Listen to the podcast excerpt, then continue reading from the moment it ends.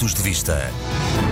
Eu gostava, em primeiro lugar, de cumprimentar os ouvintes do programa Pontos de Vista e falar de um tema que nos é caro a todos os portugueses residentes no estrangeiro,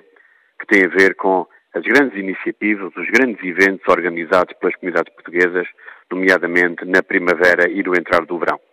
Estou a falar, logo no, durante o mês de maio, das muitas iniciativas e eventos associados à Nossa Senhora de Fátima, um conjunto de peregrinações, um conjunto de iniciativas que, tive, que merecem todos os anos a participação das nossas comunidades. Estou a lembrar eventos com milhares e milhares de portugueses no Luxemburgo, em Ville, estou a falar também do Mont Saint-Roland em França, poderia falar nos arredores de Paris, de Melun, ou poderia falar de Stuttgart, que apesar de tudo vai ter uma pequena cerimónia uh, em condições uh, mais de restrições impostas pelas autoridades alemãs.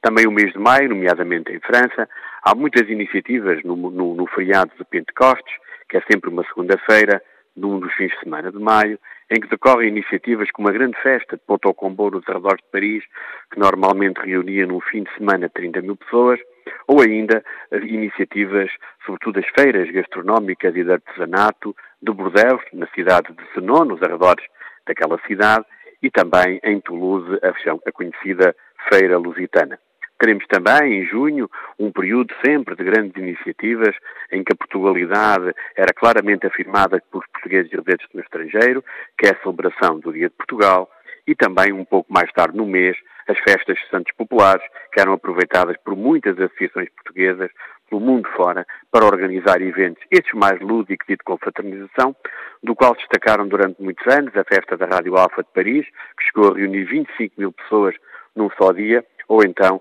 a festa dos Santos Populares de Aulnay-sous-Bois. Estas iniciativas, para além da importância que tinham para a vida das nossas comunidades e para a afirmação da nossa cultura, da nossa tradição, da Portugalidade, eram também fatores muito importantes para a sustentabilidade do movimento associativo, porque eram os momentos em que muitas associações conseguiam eh, as receitas suficientes para manterem a sua atividade. Em 2020 já não foi possível a organização desses eventos, em 2021 praticamente estão todos eles comprometidos e essa sustentabilidade está claramente em causa. E é por isso que eu tenho devido insistido junto do Governo que é, é necessário encontrar medidas para atenuar o impacto da crise junto ao movimento associativo português da diáspora. Todas as semanas, para não dizer todos os dias, falo com dirigentes associativos do meu círculo eleitoral que estão preocupadíssimos com o futuro das suas atividades e têm pena de a sua associação, a associação de uma comunidade, de uma cidade, de uma região, de um país, não possa ter continuidade, porque não há recursos financeiros para poder manter um conjunto de despesas fixas e estruturais independentemente desses apelos dos dirigentes associativos e de eu ter transmitido esses apelos ao governo português, a insensibilidade e o silêncio do governo, nomeadamente do ministro do Negócio Estrangeiro, da senhora secretária de Estado das Comunidades Portuguesas,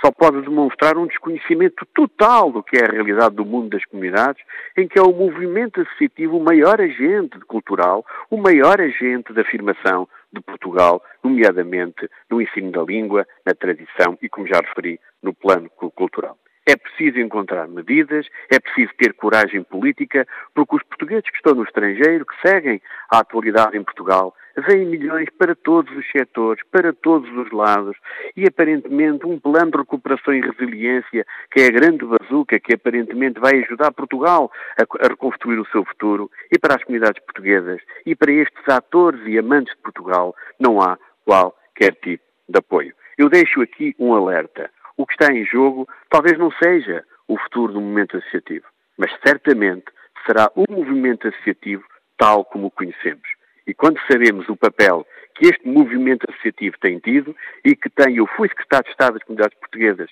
e sei do que estou a falar, o papel complementar que tem a ação de Portugal na sua afirmação externa, eu acho que Portugal vai perder muito se não entender este setor como um setor estratégico. Não estamos a falar só dos imigrantes, não estamos a falar das associações, estamos a falar de Portugal, porque o momento associativo da diáspora é um dos pilares de Portugal no mundo, da sua afirmação e daquilo que é as políticas de afirmação cultural e linguística do país no estrangeiro. Fica aqui mais um apelo. Talvez um apelo entre muitos, mas é fundamental que o governo não se esconda na resolução dos problemas daqueles que no estrangeiro também dignificam o nosso país.